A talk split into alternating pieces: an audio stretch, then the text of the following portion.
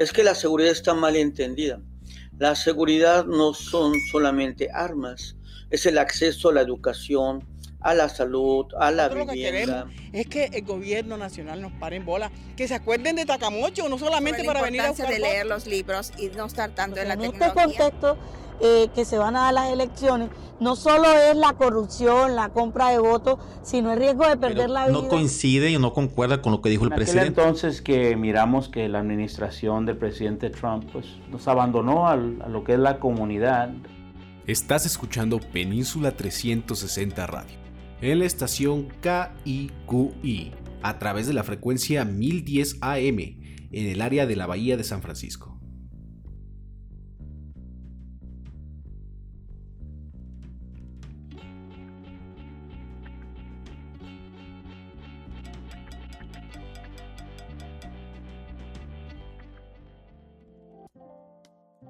Hola, hoy es sábado 17 de septiembre del 2022. En el área de la Bahía de San Francisco. Mi nombre es Manuel Ortiz Yo soy Analí Meraz. y esto es Península 360 Radio. ¿Cómo estás, Analí? Pues apurada, ya sabes. ¿Por ¿Y qué? tú? ¿Por qué tanto? muchas cosas, muchas cosas pasando. Entre ellas, Brasil. Seguimos con el tema de Brasil, ¿verdad, Manu? En la cobertura de Brasil, así es, nos acercamos a, a las elecciones. Más tarde vamos a hablar de ello. Si quieres pasamos de rápido, ya que estamos apurados, a un resumen de noticias del área de la Bahía de San Francisco. Así es, con Hans Leguizamo. Te contamos las noticias más relevantes del área de la Bahía en un minuto. La Junta de la Fundación de la Biblioteca de Redwood City ha decidido hacer algo especial en el marco de la Semana de los Libros Prohibidos en este año. El miércoles 22 de septiembre, de 5 a 9 pm, habrá un recorrido por distintos bares del centro de Redwood City, en el que cada establecimiento presentará un libro prohibido y ofrecerá descuentos en bebidas especiales. Luego de que el pasado 20 de agosto el Consejo Municipal de Redwood City nombrara por unanimidad a Elmer Martínez Ceballos para ocupar el puesto del Consejo Municipal para el Distrito 4 hasta diciembre de 2024, este lunes 12 de septiembre el nuevo miembro juramentó durante la reunión concejal. A partir de este 15 de septiembre y hasta el 15 de octubre en Estados Unidos se reconoce como el mes de la herencia hispana, celebración a la cual se suma Redwood City a través de una proclamación misma que fue recibida por la directora general y fundadora de la organización Casa Círculo Cultural Verónica Escames Martínez, acompañada por Wendy Segovia, coordinadora del programa de educación extendida de dicha organización la cual fue merecedora de la proclamación gracias a su apoyo y aporte a la comunidad. La alcaldesa de Redwood City, Giselle Hale, destacó que Casa Círculo Cultural es una organización local sin fines de lucro con artes multidisciplinarias que se ha dedicado a la programación cultural que refleja las experiencias de las comunidades latinas en el área y está notablemente enfocada en preservarlas a través de la familia. Señaló además que la comunidad hispana y latina representa aproximadamente el 39% de la población de Redwood City, por lo que es el segundo grupo demográfico más grande de la ciudad.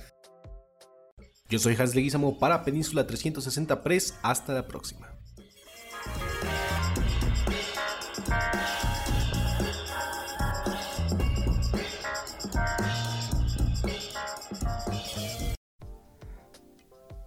Bueno, y además de las noticias que acabaron de escuchar, que las pueden leer enteras, el artículo o la nota completa en Península 360 Press, recientemente incluimos una columna, una nueva columna de nuestro colega periodista Heriberto Paredes, quien vive tanto en México como en los Estados Unidos. Esta columna se llama Michoacán, California.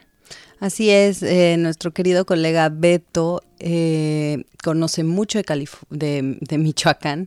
Eh, él ha cubierto muchos temas de distinta índole y, índole y ha viajado mucho a Michoacán. Eh, de hecho, yo lo conocí viajando en la caravana por la paz hace muchos años. Un periodista muy comprometido. Esta su última columna se titula Michoacán para quererlo y defender la tierra. Eh, no, no hace falta nacer en Michoacán para quererlo y defender la tierra. Entonces, léanla en Península 360 Press. ¿Y qué más tenemos, Anali? Tenemos, bueno, yo quería comentar nada más eh, el mes de la herencia hispana que comenzó hace dos días, el 15 de septiembre, por las distintas independencias en América Latina que se dan a lo largo de este mes y como ya dijo Hans, em, se le reconoció este, la labor a Casa Círculo Cultural como parte de, su contribución a esta herencia hispana en Redwood City. Se hizo oficial en Redwood City. Es em, increíble, ¿no? Que hasta, estas, que hasta este año se hiciera oficial. Pues vamos ganando terreno, digamos. Así es. bueno, ¿qué te parece si pasamos a la agenda cultural con Pamela Cruz? Vamos. Muy buenas tardes a todos los radioescuchas de Península 360 Radio. ¿Listos para un fin de semana lleno de diversión? Pues alisten papel y pluma para que no se pierda ninguno de los eventos que este 17 y 18 de septiembre se llevarán a cabo en el área de la bahía. Las fiestas patrias llegaron a Redwood City, una celebración de muchos países latinos y de la independencia de México, por lo que este domingo 18 de septiembre, de 4 de la tarde a 8 de la noche, se celebrará en grande en Courthouse Square, el cual se transformará en un escenario festivo, hermoso y divertido para celebrar esta importante fiesta patriótica en la cultura mexicana. Disfruta de música y entretenimiento en vivo, auténtica comida mexicana, vendedores de artesanías y de una tradicional ceremonia de la bandera conducida por la Cónsul General de México. La plaza se llenará de colorido y glamour del ballet folclórico, música de mariachi en vivo por la banda Mexicanísimo área para niños y una actuación en vivo de las Fénix. Esta es una celebración comunitaria gratuita. Únanse a los residentes de Redwood City para conocer una breve historia y presentación del arte popular mexicano de Ojalata y hago un milagro con Rachel Ann Palacios, una artista autodidacta y multicultural cuyas piezas reflejan el respeto que tiene por la cultura, la espiritualidad, los adultos mayores y el ciclo de vida y muerte. Podrá elegir grabar una mano, un corazón una estrella o su propio diseño en metal, colorearlo con un marcador permanente y llevarlo a casa para colgarlo en la pared. El evento es recomendado para mayores de 18 años y se llevará a cabo en la Biblioteca del Centro, ubicada en el 1044 de Middlefield Road en Redwood City. El evento inicia a partir de las 3 de la tarde y termina a las 4.30 de la tarde. Todos los materiales serán suministrados por la biblioteca. ¿Quieres bailar? Pues ve practicando tus mejores pasos, porque una de las fiestas de baile semanales más populares de San Francisco finalmente está de vuelta en North Beach. Ponte tus zapatos de baile para disfrutar de las mejores canciones de hip hop y rhythm and blues de los 90. La cita es en los estudios Broadway de San Francisco, una increíble sala de conciertos histórica que data de 1919 y está justo en el corazón de North Beach, ubicado en el 435 de Broadway en San Francisco, el evento inicia a las 10.30 de la noche y las entradas cuestan 20 dólares. Celebrando su decimoquinto año, el Festival de Arte Contiza de Luna Park atrae a más de 3.000 artistas, estudiantes, vendedores y miembros de la comunidad para un día colorido en el Parque Baquesto de San José.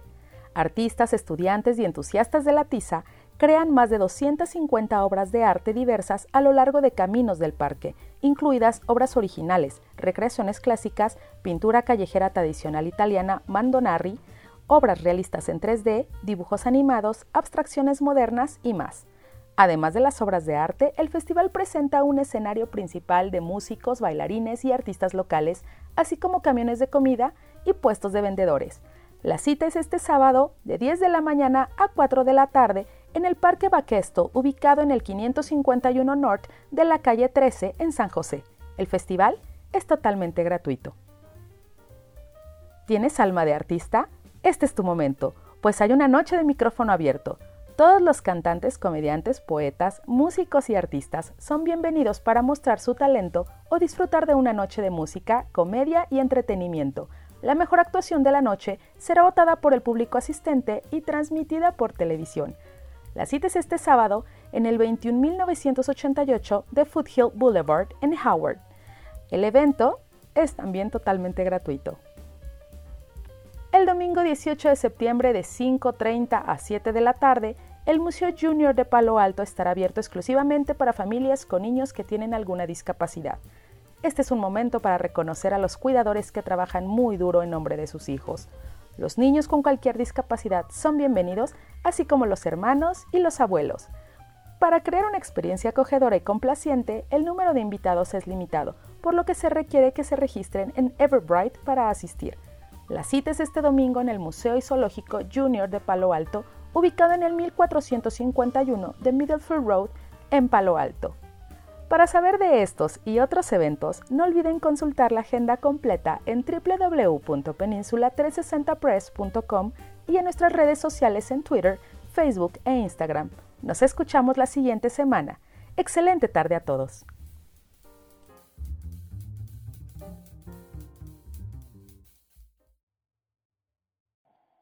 Mucho por hacer este fin de semana eh, que eh, se viene y de hecho recordarles que mañana también hay eh, el evento de fiestas patrias en Redwood City que se reanuda después de, de la pandemia. no se lo Em, pierdan porque ahí, ahí vamos a estar. Ahí vamos a estar. escuchando el mariachi también. y, y cubriendo, haciendo videitos Así es. por ahí, que pueden encontrar en Península 360 Press, por supuesto. Y bueno, ahora a otro tema eh, completamente. Estamos trabajando mucho discursos de odio en Península 360.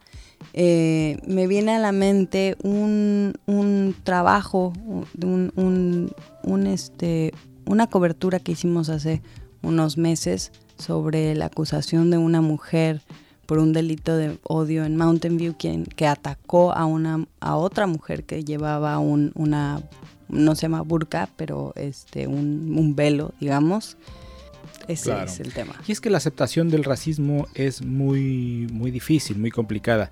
Así es, y, y el racismo, eh, por supuesto, no solo se, se debe eh, focalizar hacia los negros en México y en América Latina, sino a los indígenas. A las comunidades indígenas, me viene a la mente, ¿recuerdas aquella ocasión en la que, en la que íbamos viajando de San Cristóbal de las Casas a la Ciudad de México y, y un poquito antes de, que fue antes de Puebla, nos detuvo un retén del Instituto Nacional de Migración, subieron con lámparas en mano, apuntando a la cara de las personas y, y se detuvieron estas personas en cuanto vieron a alguien con el perfil racial que ellos estaban buscando, que era un perfil racial que no coincidía, según ellos, con el aspecto de un mexicano, de una mexicana, bajaron a unas, a unas personas Que además bajaron a un chavo que además no hablaba español. que no habla español, entonces ¿cómo, cómo partes de eso para decir no es mexicano? Como si en México solamente se hablara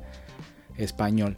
Bueno, esto es toda una historia que es- a lo mejor algún día les contaremos a detalle, pero eh, nosotros pedimos que, eh, que nos explicara el Instituto Nacional de Migración cuál era el criterio para haber eh, detenido a esta persona, porque ya no subió al autobús e incluso ya corría riesgo de, de que nosotros tampoco subiéramos porque ya nos querían a nosotros dejar, ¿no?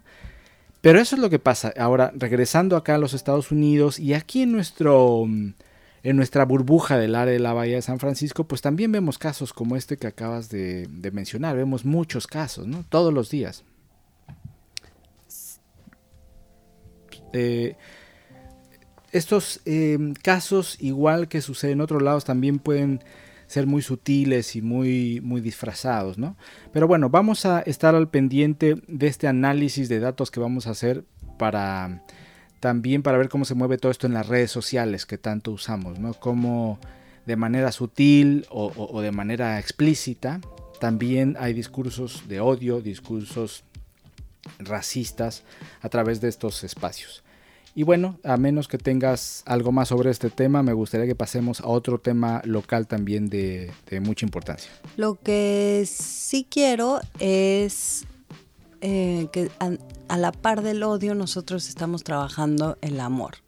Y estamos buscando eh, familias eh, interraciales eh, de las cuales pues digamos por, a través de las cuales más bien podamos demostrar que nuestra comunidad es mejor, es más fuerte, más solidaria, más resiliente, más bonita, más eh, agradable, si, si, este, si no hay estas segregaciones, estas separaciones, este, este odio entre, entre las personas y cómo en, las, en la construcción de estas familias pues se va tejiendo una sociedad mejor.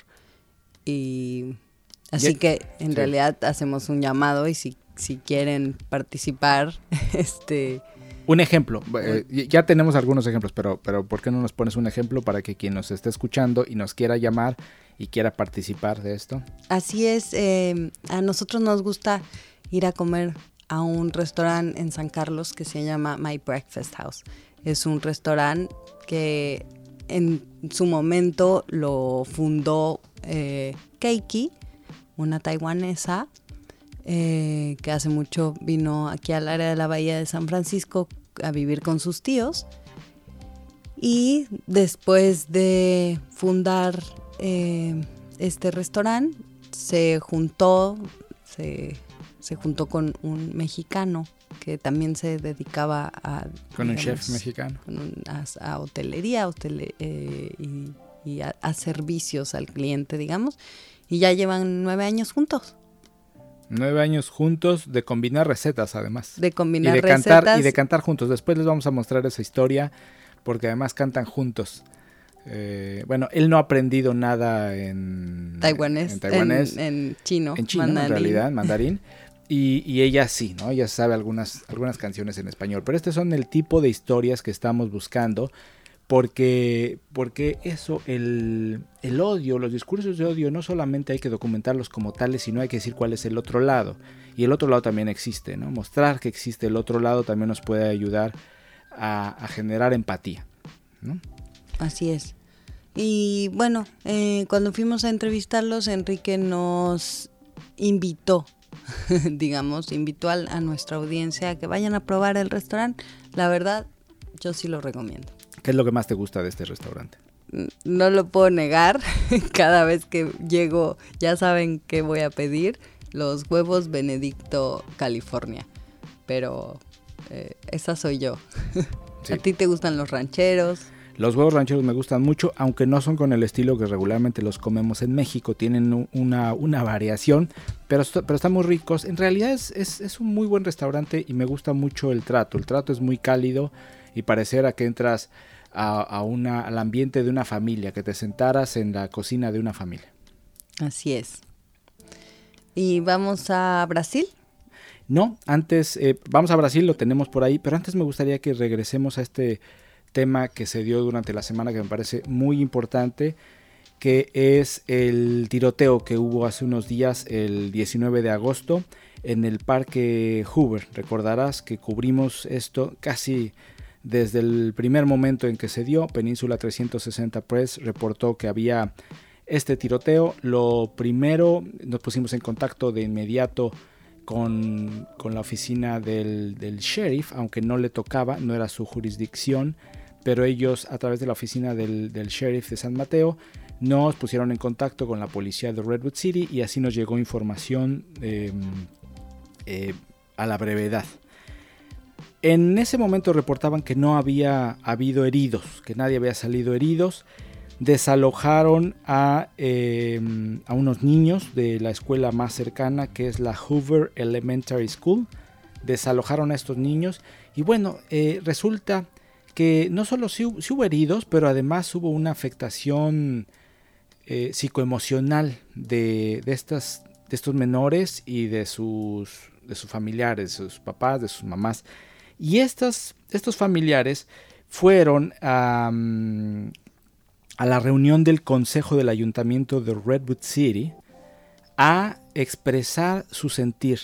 Tenemos eh, dos testimonios que fueron, em, que fueron adquiridos aquí por nuestro compañero Gerardo Herrera, quien estuvo allá. Nosotros también estuvimos allá escuchando en persona estos, testimonios y eran realmente eh, conmovedores.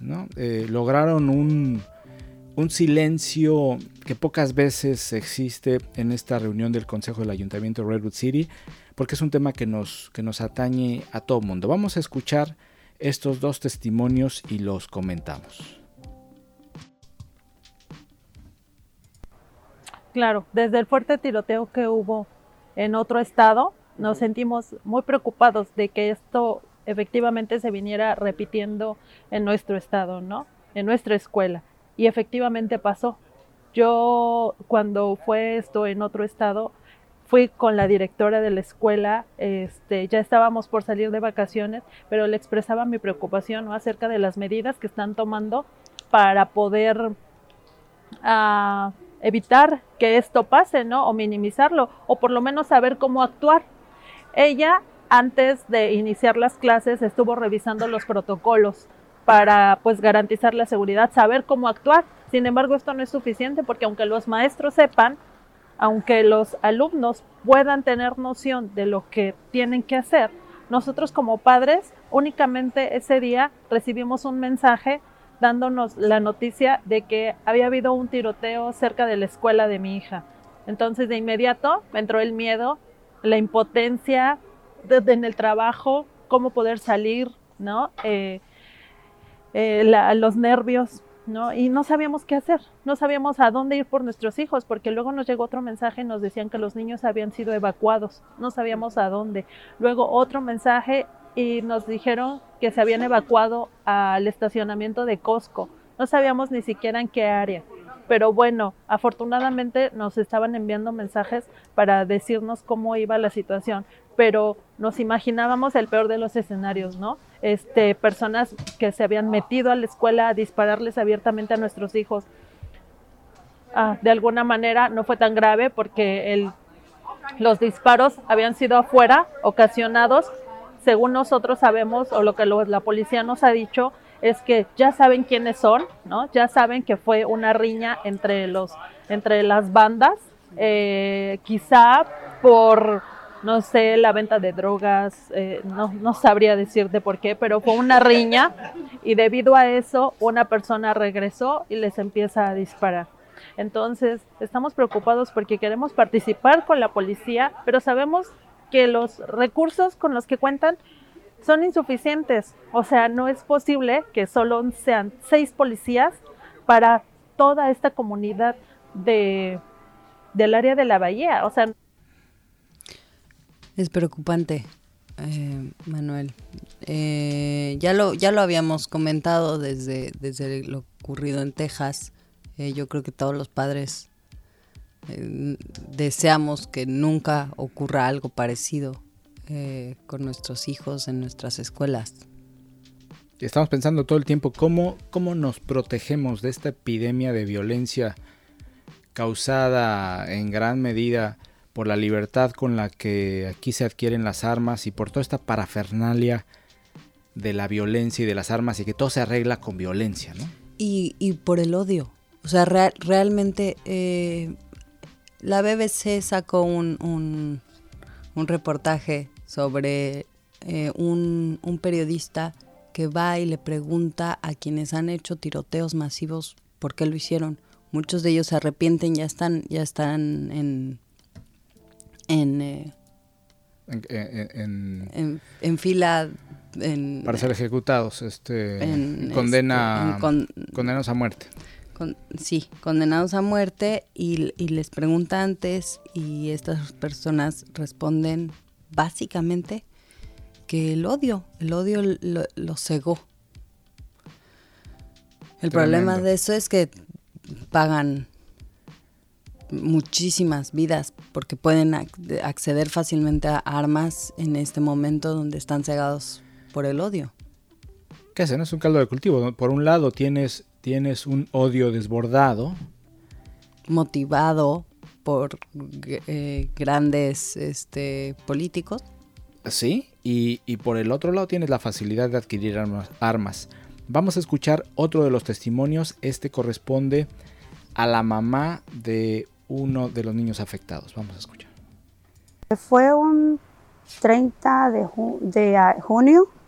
Eh, ese día mis hijos salieron de la casa porque iban para el al, al, programa para jugar básquet, el cual a la hora, hora 15 minutos, me llama uno de mis hijos, el de 16 años, y él empieza a gritarme que le habían, le habían disparado a mi hijo, pero el de 21, pero no sabían ellos si eran, no sabía él nada, solamente decía, le dieron, le dieron en ese momento yo corro hacia, hacia el parque Hoover y miro que eh, hay mucho policía y todo eso y miro que no me dejan acercarme a mi hijo, el mayor.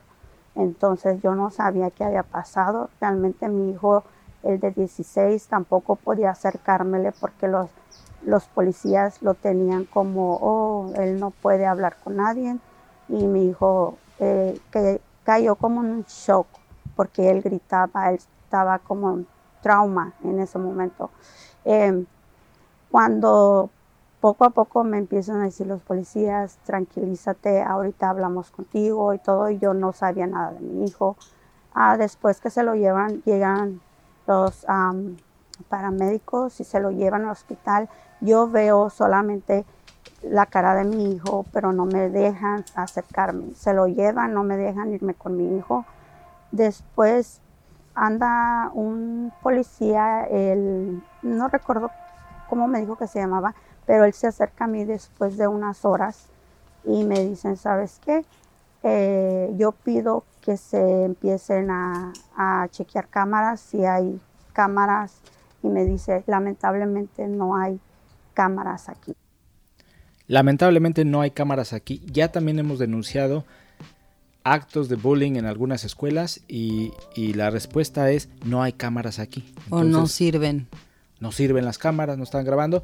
Y la otra que menciona el, testimonio anterior es los pocos recursos para el personal y poco personal en, Redwood City. Bueno, lamentablemente se nos ha terminado el tiempo. Vamos a dejar a, a Brasil para otra ocasión vamos a estar cubriendo las elecciones de Brasil. Además, toda esta información la encuentran en Península 360 Press.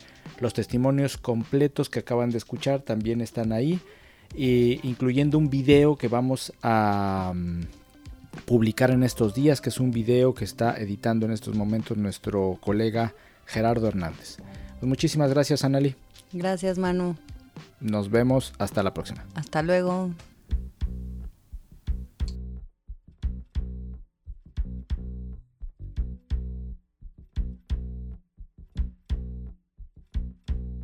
A la salud, a la vivienda. es que el gobierno nacional nos pare en bola, que se acuerden de Tacamocho, no solamente para venir a buscar de leer los libros y no estar tanto en la en este contexto eh, que se van a dar las elecciones, no solo es la corrupción, la compra de votos, sino el riesgo de perder la vida. No coincide y no concuerda con lo que dijo el presidente. entonces que miramos que la administración del presidente Trump pues, nos abandonó a lo que es la comunidad.